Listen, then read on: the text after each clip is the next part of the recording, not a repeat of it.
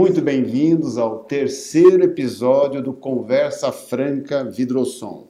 É um bate-papo com meus amigos aqui, cada um especialista no seu segmento, que muito tem a contribuir com o próximo Vidrosom, que será no final do mês.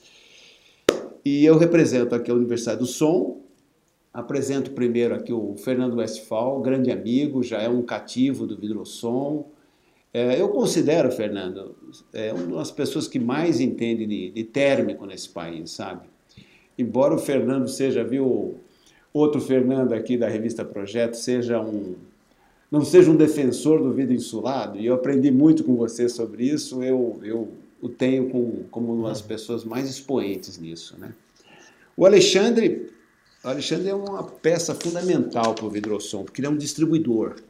Alexandre Paliuso, né, ele é sócio da Artesana, é especializado em marketing, e eu vejo ele muito presente nas feiras, sempre fazendo aquelas rodadas, aquelas coisas incríveis, trazendo cases, pessoas expoentes. Isso é muito bacana para o segmento, viu, é, Alexandre?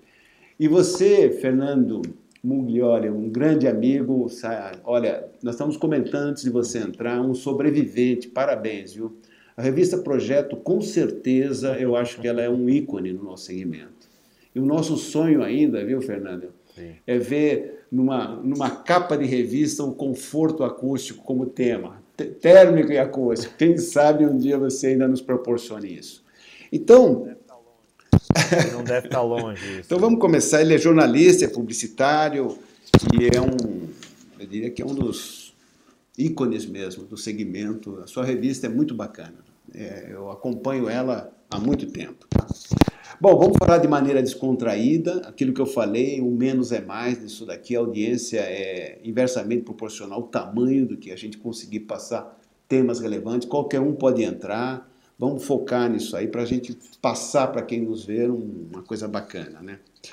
É um grupo jovem, realmente, o, Ricardo me chamou a atenção, né? Eu estou acostumado a, a, falar com os dinossauros da acústica, né? Mas eu, como brinquei com você, estou com os broncossauros filhotes aqui, né? Que todo mundo aqui já tem, embora seja jovem, tem bastante tempo do, nesse segmento, né? Bom, uh, Fernando Westphal, você é pioneiro do desenvolvimento de simulação computacional, isso que é bacana, você traz a parte científica, né? Com foco na eficiência energética e essa questão da certificação LEED, eu vejo que o seu trabalho é um trabalho muito bacana, né?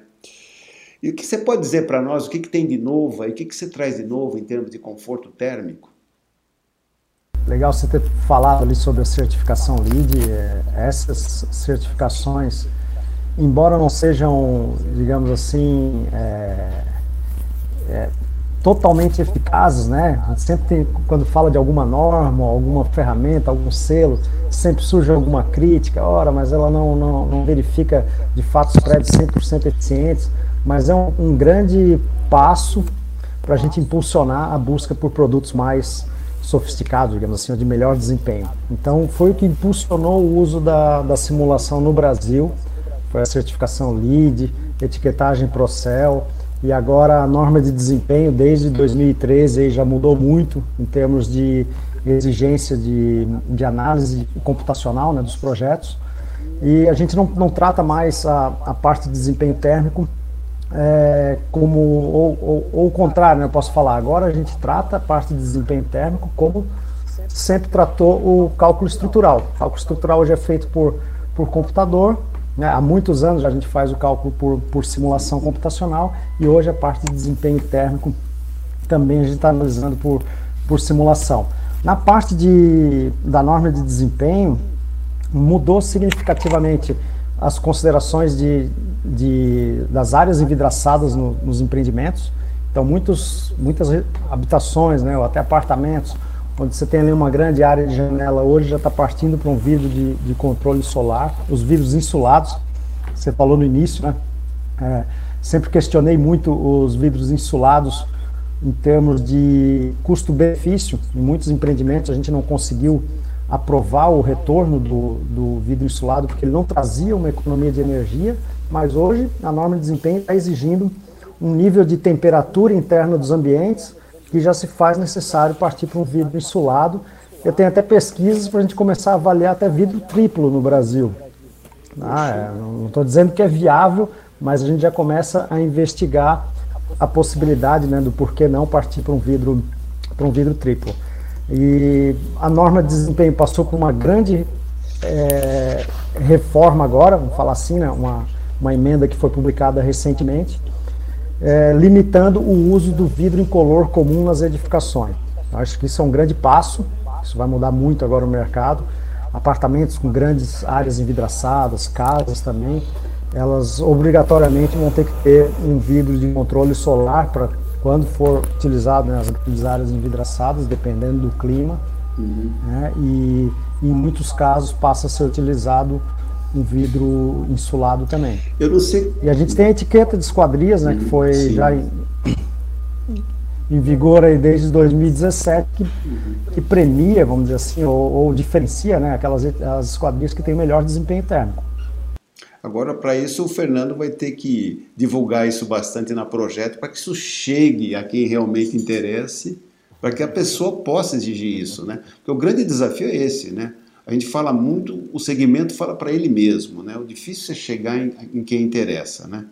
O, Alexandre, é, eu sei que o drywall ele tem muito a ver também com o térmico, né? com o térmico e acústico. As duas coisas caminham muito juntos. Né? Nossas casas são geladas no inverno e são super quentes no verão.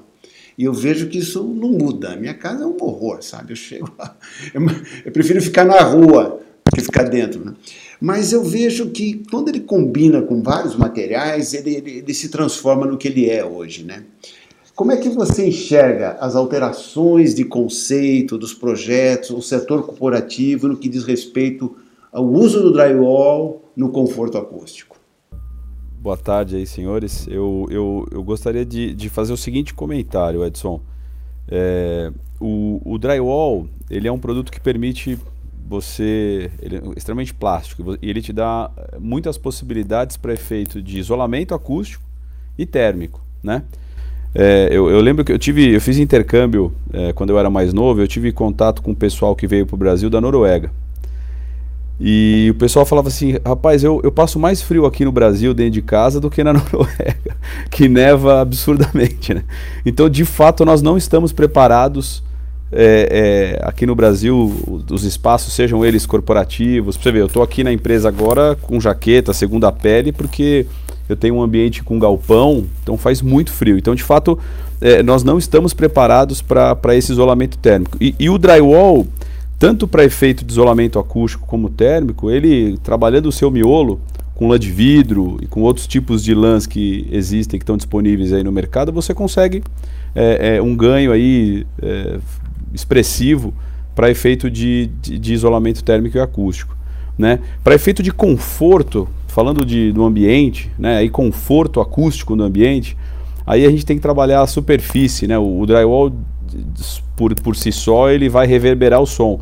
Então você pode trabalhar com outros elementos de absorção, seja na parede, seja no forro, que vai permitir um conforto no seu ambiente, seja ele na, no corporativo ou seja é, na residência. Hoje você tem alguns produtos que é, que são para a, o mercado residencial, que você consegue ter um efeito monolítico do drywall e consegue ter uma performance de absorção acústica num ambiente de uma sala, de um home theater ou é, num ambiente de, de, de, de, de estar mesmo, de lazer da, da residência. Né? Então você tem alguns elementos que foram evoluindo aí no decorrer do tempo que, que te permite ter essas duas opções, mas você colocou um ponto muito importante, Edson, que para nós do segmento, isso está super claro. Infelizmente, a gente sofre é, é, em colocar, em disponibilizar essa informação para o consumidor final. Eu atuo muito forte com, com arquitetos, com construtoras, é, com próprios montadores, gesseiros na distribuição, e a gente está todo, a todo instante trabalhando esses dois temas aí de, de isolamento de absorção junto a esse grupo de, de, de pessoas que são formadoras de opinião, para levar isso para o consumidor final, porque é, é, eu tenho um, até um, um, vídeo que é um casezinho que está disponível no, no, nosso canal aí já há muitos anos, que é um, é um, é espaço que tem um, restaurante que tem um volume de, de, de, de, de, refeições por dia, em torno de mil e mil duzentas refeições por dia, um espaço enorme que tinha lá um forro de gesso. E as pessoas sentiam muita dificuldade, o barulho era, era, era muito complicado. E você percebe que uma pequena mudança de, de, de produto, né? ele estava com essa patologia, uma pequena mudança de produto, você tem um ganho absurdo de conforto no ambiente. Né? Então, as, o, o, e, e, o, e, os proprietários do espaço falavam assim: a gente tinha esse problema, mas a gente não sabia o que fazer para melhorar essa situação. Né? Então, acho que falta essa informação. Assim, para nós está muito claro e evidente há muitos anos, mas para o mercado em si, para o consumidor final, a gente tem essa carência de informação e eles se sentem, às vezes, eles não sabem que existe produto para esse tipo de, de, de situação. Né? Você sabe que eu tive uma vez com o Haddad, na época da Proacústica, quando o mapa de ruído virou lei. E eles entenderam que conforto acústico dava voto. Então eu pergunto para você, Fernando, Conforto acústico não vende revista, conforto termoacústico não traz cliente. Que, como, é que você, como é que a revista Projeto vê o tema? Olha, é, a gente não é, não, não, não, temos, não somos parte da imprensa que consegue vender notícia, né? A gente vende um bom conteúdo, então. É, mas com certeza a, a acústica é um, um assunto, acho que com certeza entre os três ou quatro mais citados nos nossos editoriais, no nosso noticiário, né? Porque a gente tem lá uh, o nosso principal, vai, o nosso carro-chefe, que são as matérias de arquitetura, que contam é, como é que foi o projeto, né? Qual foi o desenvolvimento do projeto de arquitetura e a obra, né? Entrevista com o próprio arquiteto. Uh, e aí nem sempre, a não ser quando aquela obra realmente tem um, um, uma característica acústica diferencial, Uh, a gente cita menos né, esse, esse, esse lado aí do tratamento acústico. Agora, no nosso noticiário, a gente está sempre falando sobre, principalmente os eventos da Proacústica. Uh, Proacústica é sempre uma grande parceira nossa, então a gente. Uh, é impressionante o, o, a mudança que teve nesse mercado a partir do, da publicação da norma e também a criação da, da Proacústica, né, que fez 10 anos agora. Isso deu uma, uma grande revolucionada aí na, nessa comunicação, porque até então realmente não chegava. Né? Até então, os próprios arquitetos não se preocupavam tanto com acústica, porque não tinha norma, eles não tinham. Aí a construtora acabava também não fazendo direito, e infelizmente a gente ainda mora num país onde a pessoa compra um apartamento e paga um milhão e normaliza o fato de escutar o vizinho no banheiro, né? Porque realmente não tem essa informação ainda, isso ainda não está consolidado no que a gente chama de consumidor final da arquitetura, né? Nós, no nosso mercado, é, tanto nós como mídia, vocês aí como indústria, como é, até a parte acadêmica, uh, para a gente isso já é favas contadas, né? É, a, a questão acústica. Mas essas ações aí do, do Dia Mundial do Ruído, do, né, das ações de conscientização são extremamente importantes. O, Fernando, é, eu não sei como é que você vê isso, mas um grande desafio para todos nós que vivemos nesse mercado, eu acho que começa pela palavra conforto acústico, porque conforto geralmente remete a coisas caras, supérfluas, sofisticadas. Nós precisamos encontrar aí, você que tem uns redatores, uhum. aí talvez casa saudável, não sei, temos que ir por aí, porque conforto uhum. sempre. O que, que é conforto? Né? É complicado. Mas eu, eu, eu perguntaria ainda para ti, mas existe demanda por esse tipo de, de coisa entre o, o, os seus clientes? Ele, há uma demanda forte ou é mais é, uma necessidade? Como é que você vê isso? Está crescendo realmente? Não, existe sim. Existe sim, sem dúvida, uma demanda crescente. Né? O meu público são os arquitetos. Né? Aí quando a gente fala de, de arquiteto, tudo bem, a gente tem lá os 500 principais escritórios de arquitetura uh, do Brasil, que são responsáveis pela grande parte das obras uh, maiores, das obras significativas e tal. Só que a gente tem 4 mil exemplares de tiragem a cada edição, a gente tem um site com milhares e milhares de, de visitantes diários, então o nosso foco é realmente maior, né? Uh, a gente tem uma amplitude que vai além dos grandes escritórios que a gente acaba publicando. E esse pessoal é muito ávido por informação. Isso é uma coisa que a gente percebe quando a gente faz evento, agora com eventos online, né, bate-papo. Então, se você fizer no Instagram da revista Projeto um bate-papo sobre acústica, você vai ver lá que não importa o horário, vai ter lá 100, 200 pessoas querendo consumir esse, esse conteúdo. Então acho que o, o conteúdo é, além de relevante, que a gente sabe que ele é muito relevante, ele é, é um conteúdo importante, né, pra, até para o crescimento profissional de, do, dos arquitetos. Com certeza ele é, ele é de interesse, sim. É, na sua opinião, o térmico e acústico estão no mesmo nível de, de, de demanda, ou um está mais que o outro, ou os dois caminham juntos? Então é engraçado que ontem mesmo eu estava conversando com um argentino, ou seja, não é nem europeu, um cara aqui do lado, e ele falou que quando ele veio para o Brasil, ele veio trabalhar, já está no Brasil há uns 10 anos, e ele não conseguia entender como é que faz, como é que o brasileiro fazia no inverno. Uh, por, que, por que, que as casas não têm a menor sombra de preparação para o inverno? Né? Então eu acho que o assunto térmico ainda, infelizmente, está bem atrás ainda, né, na evolução da preocupação dos arquitetos, porque os arquitetos começaram a se preocupar com acústica não foi porque começaram a ser criticados porque o projeto não estava bom, foi porque existe uma norma e existiu mídia em cima disso, né? Não houve um, ah, poxa, gente precisa melhorar a acústica dos meus projetos. Não foi por isso, foi, foi empurrado, né? Foi quase que imposto uh, essa preocupação? Então, agora, com o desempenho térmico, isso é menos, é menos difundido, né? Então a gente fala, ah, putz, vamos falar da, do, das casas, uh, que é um mercado, né? As casas de, de pessoas muito abastadas. Essas casas é um, não, não, existe, não existe crise, né? A crise pode estar grande, pequena, essas casas continuam existindo. Obviamente que ali tem uma, uma preocupação muito maior com o conforto térmico e tal, que é o próprio arquiteto, como você mesmo falou, né, Edson? A palavra conforto já traz, já dá uma elitizada grande na coisa, né? Então, puxa, a casa tem que ser confortável e tal. Então tem lá um, um um processo que esse, algumas dessas obras já, obviamente, trazem um, um, tratamento térmico, vamos dizer, de ponta.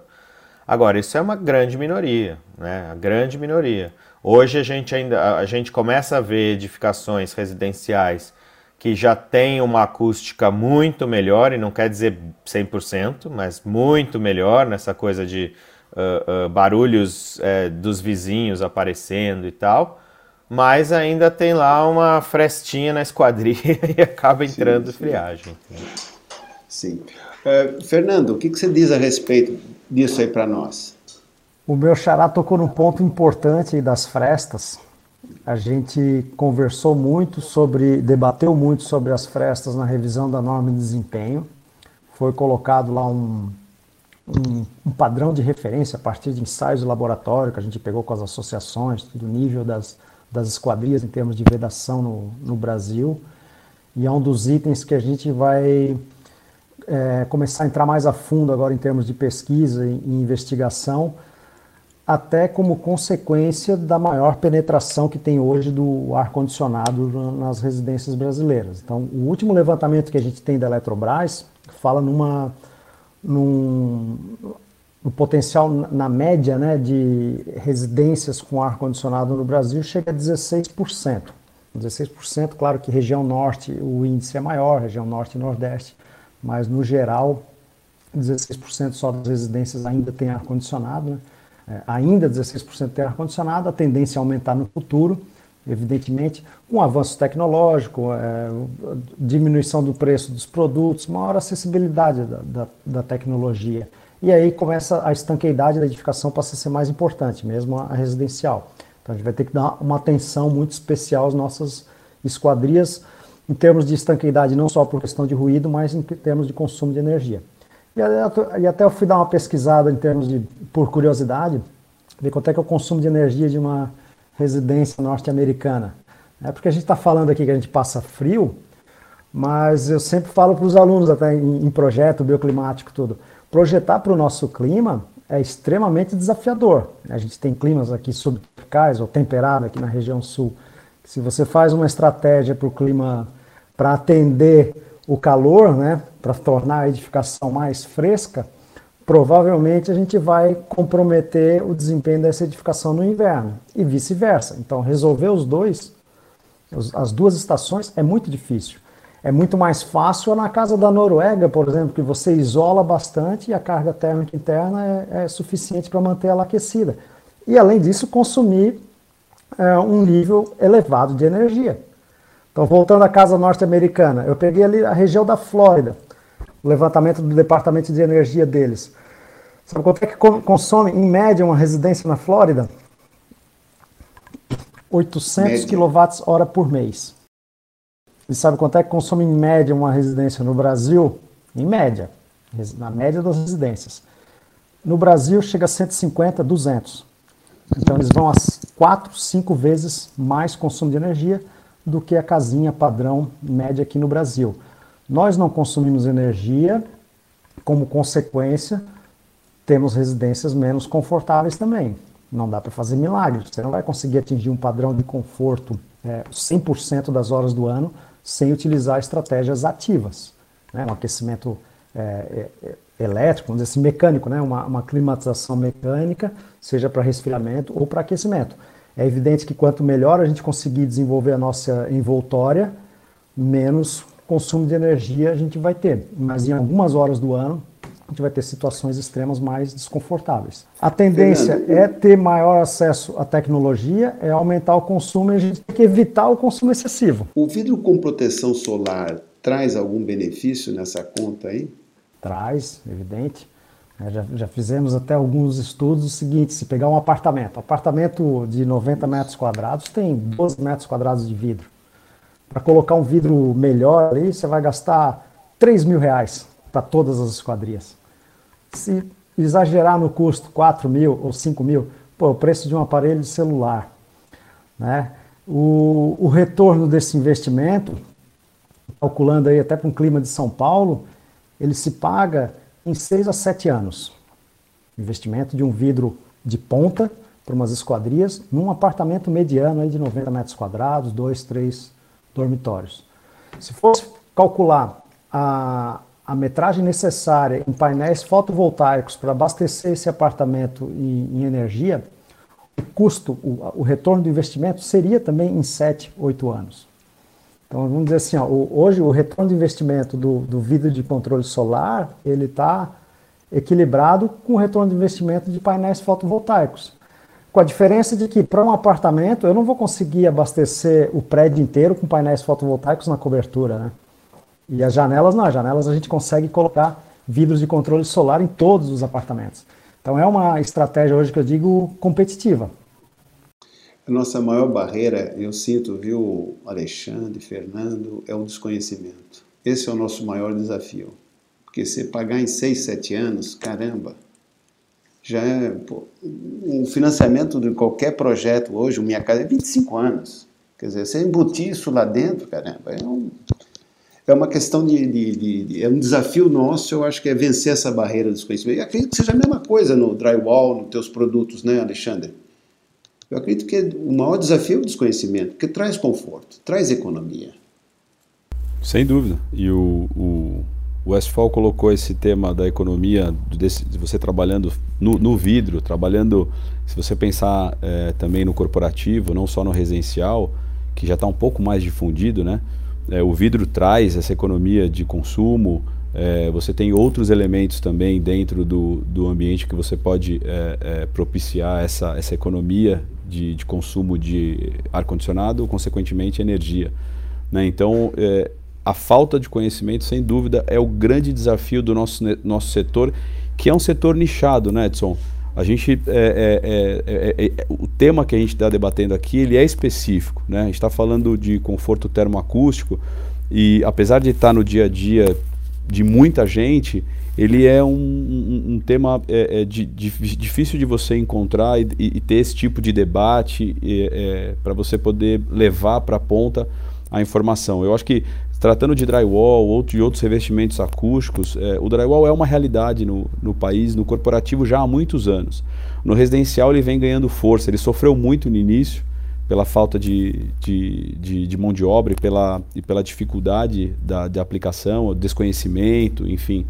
Mas hoje ele já, é, já tem grandes construtoras, grandes empreiteiras trabalhando o produto também no, no, no setor residencial. E assim, é, é um mercado que vai crescer de maneira absurda. Assim. Eu, eu vejo esses, esses produtos, tanto é, produtos voltados para acústica como para a parte térmica, ainda uma evolução enorme. Né? Então, é, a gente tem que se preparar justamente é, com, com conhecimento para estar é, é, é, tá pronto para essa evolução, porque com a, com a normatização, né, tivemos a, a norma 15575, que foi, ela ficou durante muitos anos sendo debatida. A proacústica teve um papel importante em disseminar, mesmo no nosso setor, um pouco essa informação e trazer um pouco mais para o mercado esse tema.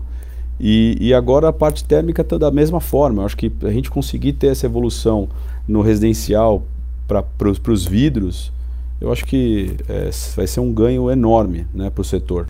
O Fernando Mugioli falou uma coisa fantástica. É, e, e, eu acho que é verdade, só por força de lei. Eu acho que se nós caminharmos pela conscientização, o caminho é mais longo. E isso, viu, Fernando, por incrível que pareça, no mundo inteiro é foi muito parecido, sabe? Mas tem uma outra coisa que nos desafia também, por isso que o Westfall, eu tenho uma pergunta para ti nessa questão, como é que estão, como é que está a régua na questão térmica? Porque na questão acústica a régua foi muito baixa. E o Maurício Bianchi, nós o entrevistamos aqui, é o, é o, é o diretor responsável pelo Cidade Matarazzo, ele, ele fez um desafio para nós interessante. Ele falou: o Brasil permite que você emita uma nota fiscal de um produto fora de norma. É impressionante. A pessoa emite uma nota fiscal de algo. Isso ocorre também no térmico, porque esse é o desafio no. Eu acho que esse é o desafio. Você falou só por força de lei. Puxa, o caminho é muito longo. E conscientização, mais longo ainda, e ainda mais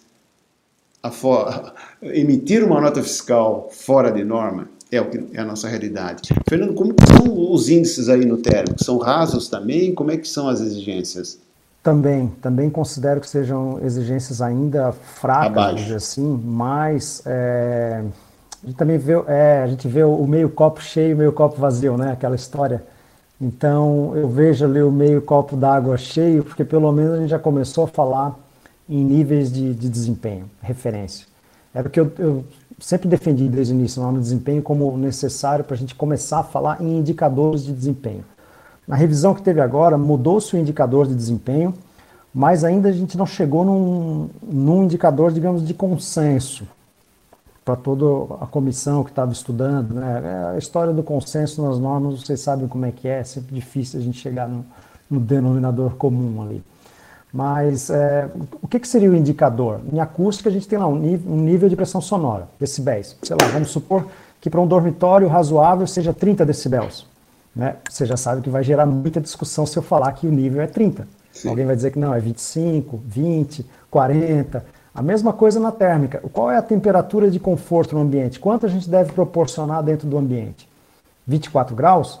Também vai gerar inúmeras discussões e não é só a temperatura. Temperatura, é umidade, velocidade do vento. Então é difícil barrar um produto porque a edificação é, é, é elaborada por uma série de produtos. Né? Uma janela isoladamente não vai resolver todo o problema, também não vai ser o grande vilão daquele projeto nem a parede. Então é complicada a história da nota fiscal, porque aí eu vou barrar o concreto, por exemplo. O concreto tem alta transmissão de calor, a gente não pode eliminar. Ele tem que ser usado de forma adequada. Então a, a norma de. Quando a gente fala em norma de eficiência energética da edificação, a gente precisa avaliar o projeto como um todo. Então é difícil a gente banir. Acho que o que pode ser feito é, são incentivos para promover práticas mais viáveis pesquisando nessa linha dos incentivos, já tem alguns casos, algumas cidades com IPTU verde, só que é, eu acho que Salvador é um dos casos mais emblemáticos, né? Mas ainda tem, tem muito de, do greenwash, que a gente chama, né? Muita propaganda, mas são focadas mais estratégias que dão mais visibilidade. Né? Essa, essa é a minha crítica. Por isso que eu usei até o exemplo da energia fotovoltaica, que embora seja energia limpa, evidentemente, mas você tem outras estratégias que dão benefício semelhante, como um, uma envoltória de edificação bem desenvolvida, utilizando paredes boas, né, um bom isolamento térmico de cobertura, boas esquadrias, vão dar o mesmo, o mesmo nível de economia do que uma determinada planta de geração fotovoltaica. Então a gente precisa olhar para um todo. Existem casos no exterior de, de benefícios, até linha de financiamento de crédito é, subsidiado para estratégias de eficiência. Eu sempre fui um, um árduo defensor das normas de desempenho né? e arrumei muitos inimigos durante essa trajetória toda. Né? E a desculpa sempre foi esse abismo social que é o Brasil. Né? Você tem do Minha Casa, Minha Vida, e eu sempre me pergunto, faço até uma analogia com, com a indústria automobilística, né? Poxa, um carro de bom padrão não entra água na sua janela. Um carro 1.0 também não entra água. Por que, que no Minha Casa, Minha Vida tem que entrar água, né? Então, esse é uma coisa que eu, é um desafio para todos nós. Até brinquei a última vez que se um dia a Hyundai decidir entrar nesse nosso mercado, acho que acaba com todos nós, né? que eles sabem fazer, né? Okay. Então eu pergunto, sabe, é, para você, Alexandre, é, se o Fernando está dando uma informação importante, 6, 7 anos de retorno, é uma coisa que começa a caber no bolso de qualquer um, né? Você começa a falar, puxa vida, um financiamento um pouco mais. Como é que vê o teu cliente, que você está naquela ponta? Você consegue, de alguma maneira, influenciá-lo ou ele já vem com tudo pronto pelo qual o Fernando Westphal já especificou? Ó, você compra isso. Ou você consegue, de alguma maneira, trabalhar esse teu cliente? Olha, Edson, eu, eu acho que assim, é, eu, vou, eu vou falar de dois pontos que para mim é, são importantes, que tanto o Westphal como você é, mencionaram. Sem dúvida, essa, esse retorno, custo-benefício, ele é um, ele é um tema que, que vai ter bastante influência na, na decisão de compra do, do, do, do, seja do construtor, seja do arquiteto, na hora de é, o arquiteto que faz obra, esse cara que está tá hoje fazendo o projeto, executando obra.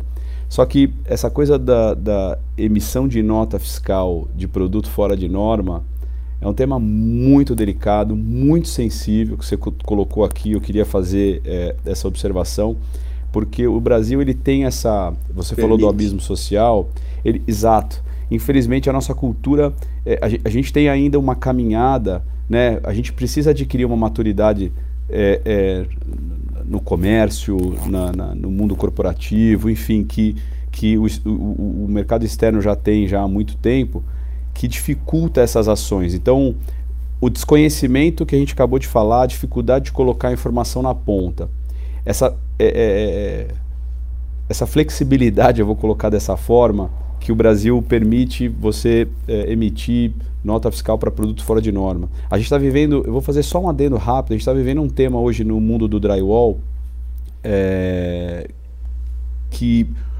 os aumentos sucessivos do aço estão fazendo que grandes fabricantes, alguns fabricantes, os grandes fabricantes não, mas alguns fabricantes estejam trabalhando com, com perfis mais fino do que a norma é, é, é permite. Isso é uma, é, é, a gente tem uma preocupação enorme, porque hoje você não vai ver nenhum problema, mas daqui a alguns anos a gente vai ter um reflexo um, muito feio do que, vai, do que pode acontecer em algumas construções por conta desses produtos fora de norma. Então, eu tenho certeza que se o consumidor final, o construtor, tiver essa informação hoje com uma tecnologia como o Westphal colocou, que você que te permite ter um retorno num período de 6, 7 anos, eu não tenho dúvida que é, o mercado compra essa informação e reverte é, em negócio. Agora, ao mesmo tempo, a gente tem que lutar é, com essa informalidade que gera um estresse um no mercado muito grande, porque boas empresas, grandes empresas sofrem com essa flexibilidade que o Brasil tem.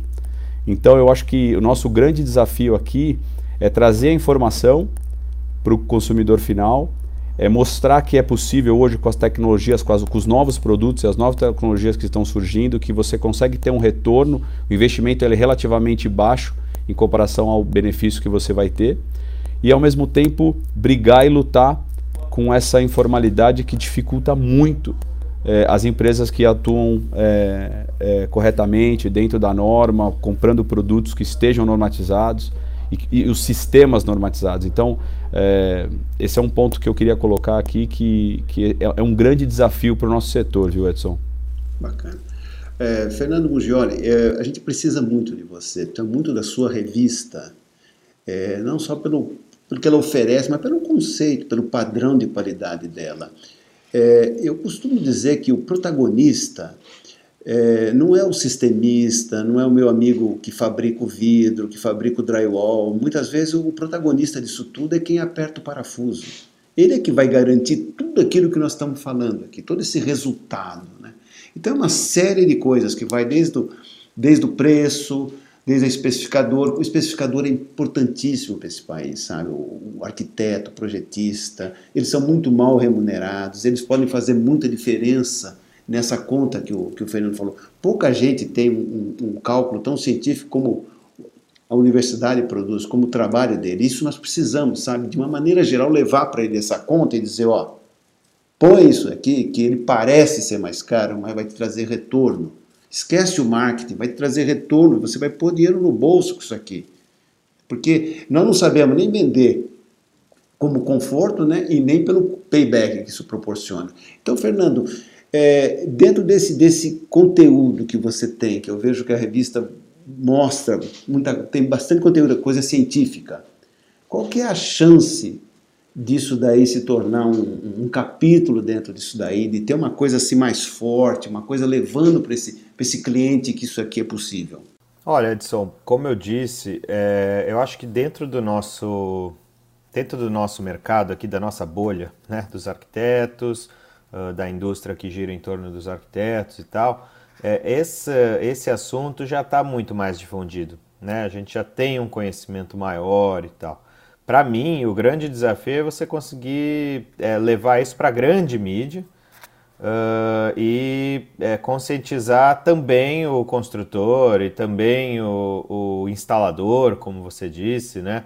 Uh, entender que é, se ele não fizer a parte dele também, não, não adianta o produto ser super tecnológico, que se ele tiver mal instalado, ele não vai desempenhar da mesma forma, né? Então acho que é uma, uma demanda é, é mais, mais ampla né, do que só ficar dentro do nosso, do nosso espectro.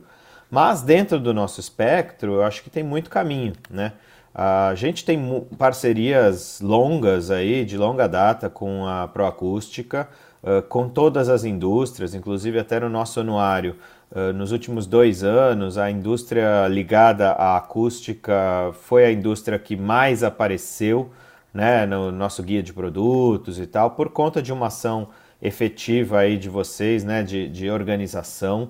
Uh, então, acho que isso é louvável, isso é super importante e é louvável assim que, que existam indústrias até concorrentes é, no mesmo lado da trincheira uh, pelo, por um bem maior. Né? Eu acho que é importante. Acima de tudo, também, eu acredito que já foi dito aqui, né, que é uma questão de vontade política também. Então, ou existe legislação é, pesada e inteligente a respeito disso, né, uh, que também é um outro problema, né. Agora, não sei se vocês já tiveram contato, provavelmente sim, mas temos aí uma, uma construtora uh, que tem é, é, está construindo é, Minha Casa e Minha Vida no centro de São Paulo, contratando super arquitetos, né? Tem um até do Isai Wenfield em construção ali beirando Minhocão. Então, pô, é um Minha Casa e Minha Vida feita por, por grandes arquitetos. Poxa, isso aí já seria um, um, um salto quântico aí na qualidade dos projetos e na qualidade do conforto, sim, né? Também para minha casa e minha vida, por que não? Agora, estava conversando com alguns arquitetos que estão fazendo estudos aí para essa construtora e a dificuldade que eles têm de conseguir trazer uma solução é, é, de iluminação, por exemplo, é terrível porque tá, é muito engessado. O, o caderno de regras para Minha Casa e Minha Vida é muito engessado. Então tem um tamanho máximo da janela, você não pode ter uma janela uh, uh, um, um, vidro duplo aberto, uma pele de vidro. Você não pode ter no Minha Casa Minha Vida, né? E não é só por uma questão é, é, de, de custo, né? Porque eles poderiam fazer estudos e inventar coisas aí que coubesse no custo. É questão de que existe uma regra que tem que ser cumprida. Então acho que precisa de uma vontade política grande e eu acredito assim, vejo a Proacústica já fazendo isso, né? A gente tem possibilidade sim de ampliar. Uh, vamos embora, fica aqui já público aí o convite para a gente sentar e pensar e vamos fazer. A gente está desde 2019 que a gente fez uma mudança é, estratégica grande na nossa, na nossa estratégia editorial e a gente tem feito, acabou de sair inclusive uma edição uh, com temas específicos, né? temas especiais. Vamos aí, vamos atrás, vamos pensar em fazer uma edição só, só voltada para conforto termoacústico. A gente tem capacidade sim de, de expandir ainda mais esse, essa mensagem, mas eu acho que a gente tem que ter sempre em mente que é muito importante o especificador, é muito importante o instalador, é muito importante o fabricante, é muito importante o arquiteto. Agora, a gente, há, há 10 anos atrás, sem as normas, né, sem as regras que, que são bem recentes, a gente tinha uma piada ali na redação que a gente dizia que o produto, a marca que mais vende na, no Brasil é a Similar. Porque o cara vai lá e explica e, e especifica, olha, eu quero a marca X ou similar. Puta, similar dá de 10, né? Então é, precisa ter uma consciência mais coletiva aí da cadeia completa também. E Fernando, desculpa, não é nem se, não é nem é, é, poderia ser até equivalente, que aí é. seria perfeito, mas não é nem equivalente, é similar, não, é né, para ajudar. É, exatamente. É, a Maria Angélica que sempre falava nas palavras, né? Eu gostava, ela falava desempenho equivalente. Desempenho equivalente, mas similar.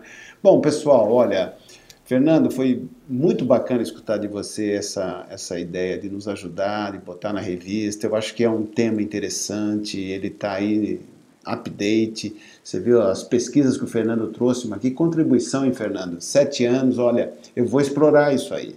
Isso é muito bacana de ouvir, pô. Em seis, sete anos você tem um payback, caramba. E você, Alexandre, você está intimado a participar mais conosco, ajudar a desenvolver esse, esse tema. Então, eu gostaria que cada um já partisse para as considerações finais, pode ficar à vontade. Queria ouvir de vocês aí suas considerações finais. Pode começar, Westphal.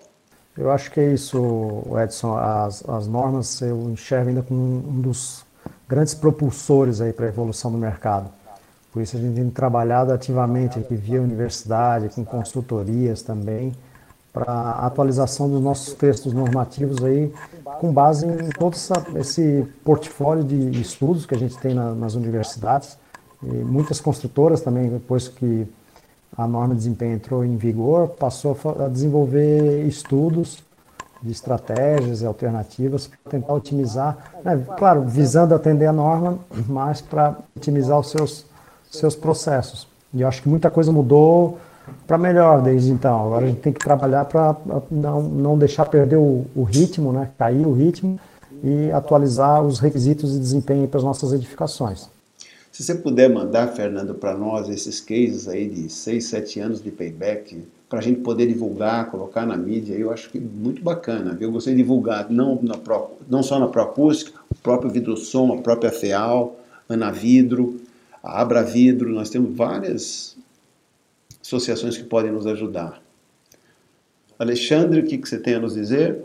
Olha, primeiro eu gostaria de agradecer o convite, Edson, é, dizer que é uma honra estar com vocês e, é, sem dúvida, o nosso esforço aqui é trabalhar o instalador, como, como o Guilherme falou, é importantíssimo. Não adianta nada você ter uma excelente tecnologia e o, e o camarada não conseguir instalar da maneira correta. Né? Você joga fora toda, todo o sistema, enfim, é, e, e, e, gera um problema no futuro. Então, eu acho que é isso. Nosso, nossa grande função aqui é levar esse conhecimento para os formadores de opinião, que são os nossos clientes, o instalador, o arquiteto, o construtor, e é, tentar, de certa forma, trabalhar. É, a gente tem um programa chamado Clube do Montador, que ele, o, o cunho, a proposta desse clube sempre foi trazer para o instalador essa formalidade de que, primeiro, ter lucro não é pecado, ganhar dinheiro faz parte do negócio, e, e existem e demonstrar para eles as, as maneiras corretas de fazer a aplicação de todos os materiais, com treinamento, com acompanhamento, com, com técnicas de, de, de montagem, enfim, é um trabalho que a, gente, a ideia sempre foi trazer esse cunho profissional para esse, esse público. Então, acho que a minha missão aqui é essa, ajudar nessa, em compartilhar essa informação, essas informações para o mercado. Um Gioli? Bom, Edson, é, Edson, Fernando, Mechará aí, Alexandre, queria também agradecer. coisa boa numa segunda tarde poder parar um pouquinho para bater um papo. É, né? Então, é, ainda mais nesses tempos aí que a gente está aqui sempre isolado. Então, agradeço aí a, o convite é, de vocês e parabenizo pela iniciativa. Eu acho que, Edson, é, eu queria só bater de novo na mesma tecla, que acho que tudo passa por uma questão política, né? Então, conseguir fazer com que essas regras, com que as normas passem a, a ter é, é, força de lei, conseguir fazer com que, com que é, o, o, governo, seja ele qual for, brasileiro, é, faça, crie incentivos reais, né?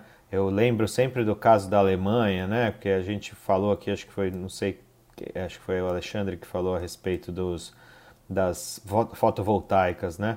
Uh, na Alemanha eles passaram lá, acho que 15 anos, se eu não me engano, e é, é, quase que pagando uma indústria para produzir até que todo mundo tivesse lá a sua própria geração. Isso caiu agora, então claro que tem que ser planejado, porque gerou um certo desemprego lá para eles depois, porque essas indústrias acabaram fechando, porque agora vai vender isso para quem, né? Claro que tem exportação, etc. Mas enfim, tem lá um baque depois, uh, mas muda, muda a história da nação, né? Mudou a história de uma nação. Eles agora têm a grande maioria das edificações são autossuficientes em geração de energia com uma lei uma lei uh, criada e um período pré-definido, também não é a farra, ah, vai ser para sempre. Ó, tem aqui um período em que a gente vai mudar a nossa matriz uh, energética residencial. Então, acho que esse tipo de ação precisava ser mais difundida, mas eu, aqui como um espectador também né, do que acontece no mercado, porque eu estou de olho em tudo, em todos os lados, eu vejo que vocês já têm uma organização bastante, bastante arrojada aí no sentido de difundir essas boas práticas. Né? Bom, isso, isso tudo e mais outros conteúdos muito relevantes, dicas e informações, tudo isso será apresentado aí no próximo Vidrosom, que vai se realizar no dia 30 de setembro. Estão todos convidados. Ele vai ser totalmente online, o que vai ser um baita desafio para nós também. E nós vamos reunir os maiores especialistas de cada área, como sempre, né? E a ideia é ensinar o pulo do gato. Como, como o Fernando deu dicas, o Alexandre, e você, Fernando, é, é importantíssimo para nós. Por isso que eu fico te enchendo aí, tua paciência, tua vontade, porque a gente precisa divulgar, né? Esse é o grande desafio. Então, Estão todos convidados, dia 30 de setembro, vidrosom.com.br. É, todo evento nosso ele é pago, mas toda receita é doada, 100% dela é doada, vocês já sabem disso, né? Então venha fazer parte desse evento. Eu agradeço todos vocês, viu? Fernando, Alexandre, Fernando Bugioli, olha, é, é como você falou, foi um bate-papo. A ideia agora é editar isso, resumir para poder fazer o aquecimento para o nosso próximo vidroção. Muito obrigado a todos. Até a próxima.